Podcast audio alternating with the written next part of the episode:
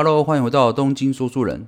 今天我们来聊聊日本独有而且深受我们当代大家都喜爱的艺术作品——浮世绘。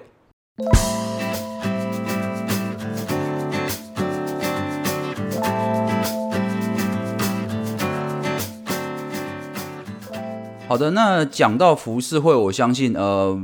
每个人都知道，这个算是日本的哦，也算是国粹吧，就是它的这个独有的哦艺术设计哦。那么一讲到浮世绘哦，大家一定会想到这个葛饰北斋的这个呃那张冲浪图嘛。这个等一下我会讲到哦。我们先来了解一下哦，什么叫做浮世绘哦？那很多人讲浮世绘，浮世绘这个浮世绘这三个字啊，代表什么意思呢？事实上，浮世绘的浮世这两个字哦。哦，翻成现在意思就代表现世或当下的意思。那也就是说，呃，浮世绘的主题你就可以理解为，就是它就是绘画啊，当代人民的生活以及各项娱乐的画作。所以其实浮世绘最早的时候，它并不是一项呃艺术创作，而是比较像呃描绘当代人民生活的一种画作。哦那么浮世绘呃流行的年代在什么时候呢？事实上啊，浮世绘啊流行在这个日本的江户时代哦。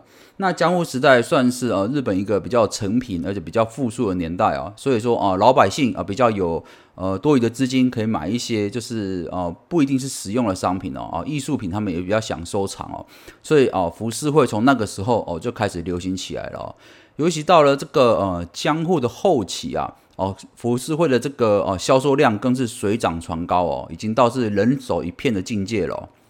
这边就提到一个问题啦，啊，就是这个浮世绘到底是卖多少价格呢？因为我们现在来看这个浮世绘的话，大家印象应该都觉得说，哎，浮世绘就是个画作，应该蛮贵的吧？那怎么可能会是呃寻常老百姓啊买得起的呢？所以说呃，了解浮世绘的价格哦，跟它后来受欢迎的程度哦，是很重要的哦。浮世绘的价格哦，在当时江户时代就卖这个十六文钱，但是讲这个十六文钱好像有点笼统，因为毕竟我们不知道 十六文钱代表多大的金额嘛。我这边举个例子好了，就是呃，十六文钱在江户时代啊，这个价格跟一碗荞麦面的价格是相同的哦。所以讲到这边，大家应该可以理解，就是这个浮世绘算是啊，你买一碗面的价格，你就可以买一张浮世绘了。所以啊，这也是为什么浮世绘是啊民间百姓人人消费得起哦，就是因为它的价格就是这么的便宜哦。然后再来这边比较呃值得一提的是，很多人会觉得说浮世绘是个艺术品，但是在当代这个浮世绘哦，在江户时代哦，他们会认为浮世绘是比较像是一个呃杂志或写真集那样的一种，就是。呃，宣传的手册啦，或者是一个就是人人都可以阅读的一个资讯的一个来源哦。OK，那所以说它在江户时代算是一个比较新兴的媒体哦。通常里面画的都是江户时代的第一手消息啊，同时也受也是蛮受喜爱的一种伴手礼，就是哎，我今天可能去找个人，我就找个朋友啊，我可能就会带几幅浮世绘。哦，或者是有些厂商也喜欢在服饰会做广告，所以说事实上服饰会也蛮多这种哦商家做了赞助哦。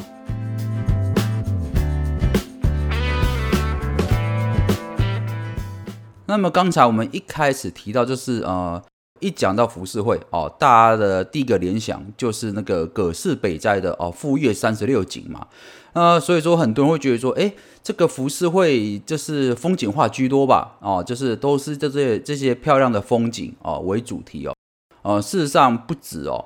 我们刚才讲过嘛，这个呃浮世绘在当时算是一种呃消息的媒体来源嘛，所以说它的呃题材就跟杂志是一样的丰富哦。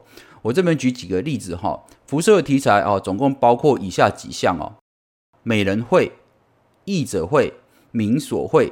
织居会、舞者会、戏会啊、动物会，还有猜谜会、春会等等这几个类型哦。那当然讲名字是比较难理解的啦，所以我大概简单介绍一下。哦美人会当然就不用多说了啊，就画美女的嘛，对不对？就像我们中国画这个呃中国四大美女嘛。那再来是译者会哦，译者会其实你可以理解为就是这个明星照片哦，就像我们现在很红的，比如说防弹少年团啦，或者金城武啦这种有名的明星哦哦，这个会师也会把它绘成这个服饰会哦，供人家收藏哦。那再来是民所会啊，什么是民所会呢？事实上，民所会就是我们一般理解的风景画，富岳三十六景哦，哦，就算是民所会的一种哦。然后再来就是知居会哦，那织居会是什么呢？织居会就是说，呃，有一些日本的有名的戏剧的主题哦，或者是经典的桥段哦，它就会有绘师把它画成一张卡片，一样是供人收藏的，或者是特别喜欢这部剧的人哦，会去买这种浮世绘哦。简单来讲哦，就像譬如说你喜欢《三国演义》哦，关云长哦过五关斩六将那个桥段，它就会有呃绘师把它画这个关云长过五关斩六将这个场景，然后就形成一张浮世绘。那你喜欢的人就可以买回去哦。再来是呃猜谜会，那什么叫猜谜会呢？从字面上你也可以理解哦，它就是一有点像猜谜的感觉。从这个浮世绘里面，你可以去猜一些细节跟答案哦。呃，硬要举例的话，它有点像是我们现在讲的脑筋急转弯哦，所以其实这个猜谜会的题材也是蛮有趣的哦。那么最后就是春会啦，那春会啊，其实不是画春天的绘画，春绘就是我们讲的这个呃男女之间的情色题材了。那讲到这个呃情色题材的浮世绘，可能有些人比较陌生哦，但事实上呃。这个春绘在江户时代是算是相当相当的流行哦，而且几乎每个绘画师都有画过这个呃春绘这个内容哦，所以说呃春绘在这个当时的江户时代哦占的比例是非常大的哦。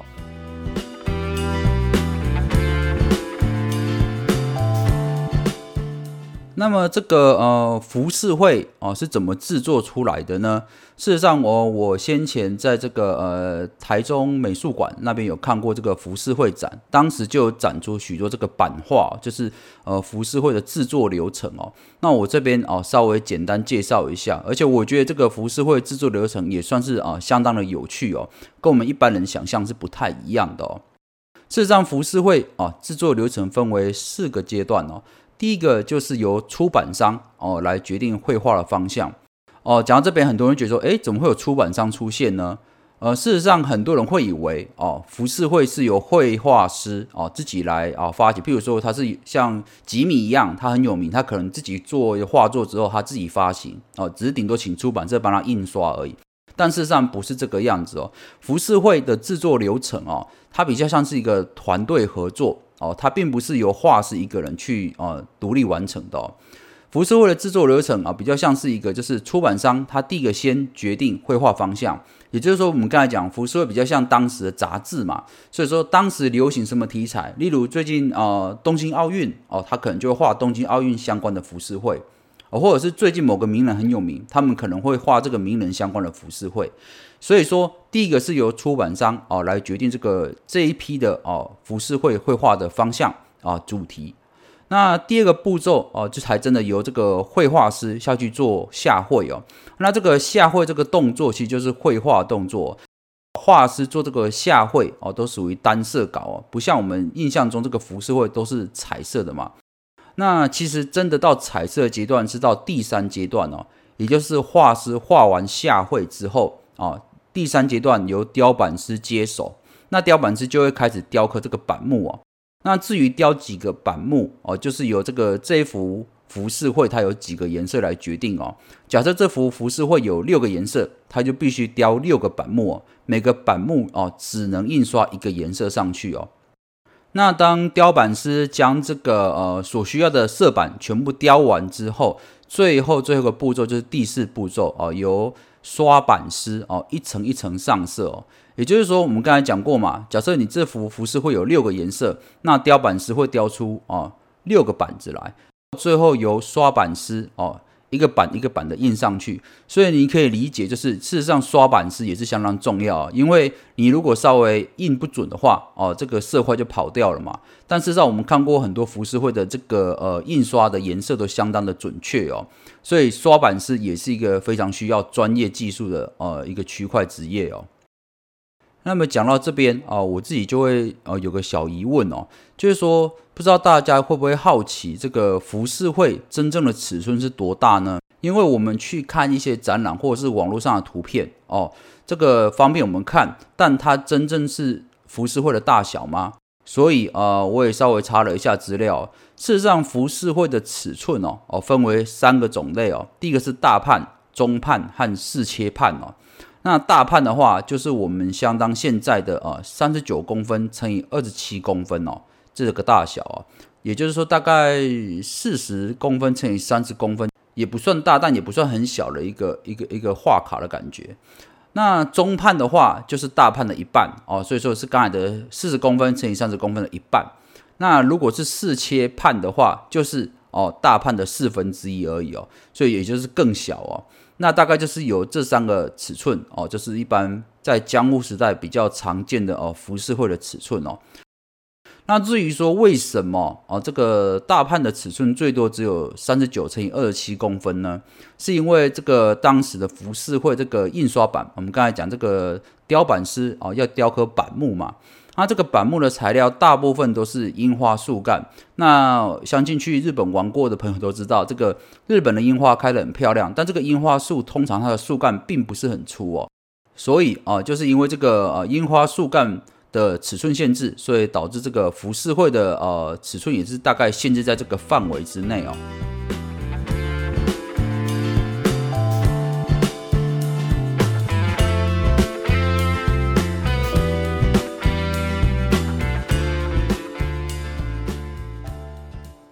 好啦，那我们今天聊了这么多这个呃浮世绘的历史渊源啊啊，总要来讲一幅浮世绘吧。那我就挑这个呃，大家印象最深刻的好了啊，就是葛饰北家的富岳三十六景哦。那最有名就是那一张海浪图嘛。那事实上这张海浪图的话，呃，它的正式名称叫做神奈川冲浪里哦。也就是说，这一幅画画的是哦，这个神奈川这个地方哦。事实上，这个神奈川冲浪里这幅画哦，也是全球最知名的浮世绘哦。那么这幅浮世绘里面有哪些细节哦，值得我们来玩味的呢？啊，例如说这个呃神奈川冲浪里这幅画里面哦，它不是有两艘船吗？啊，在这个惊涛骇浪之中往前冲吗？大家不知道会不会想说，哎，这两艘船为什么在这种呃大风大浪的时候出航，不会很危险吗？那再来是，呃，这个船的造型为什么是长这个样子呢？OK。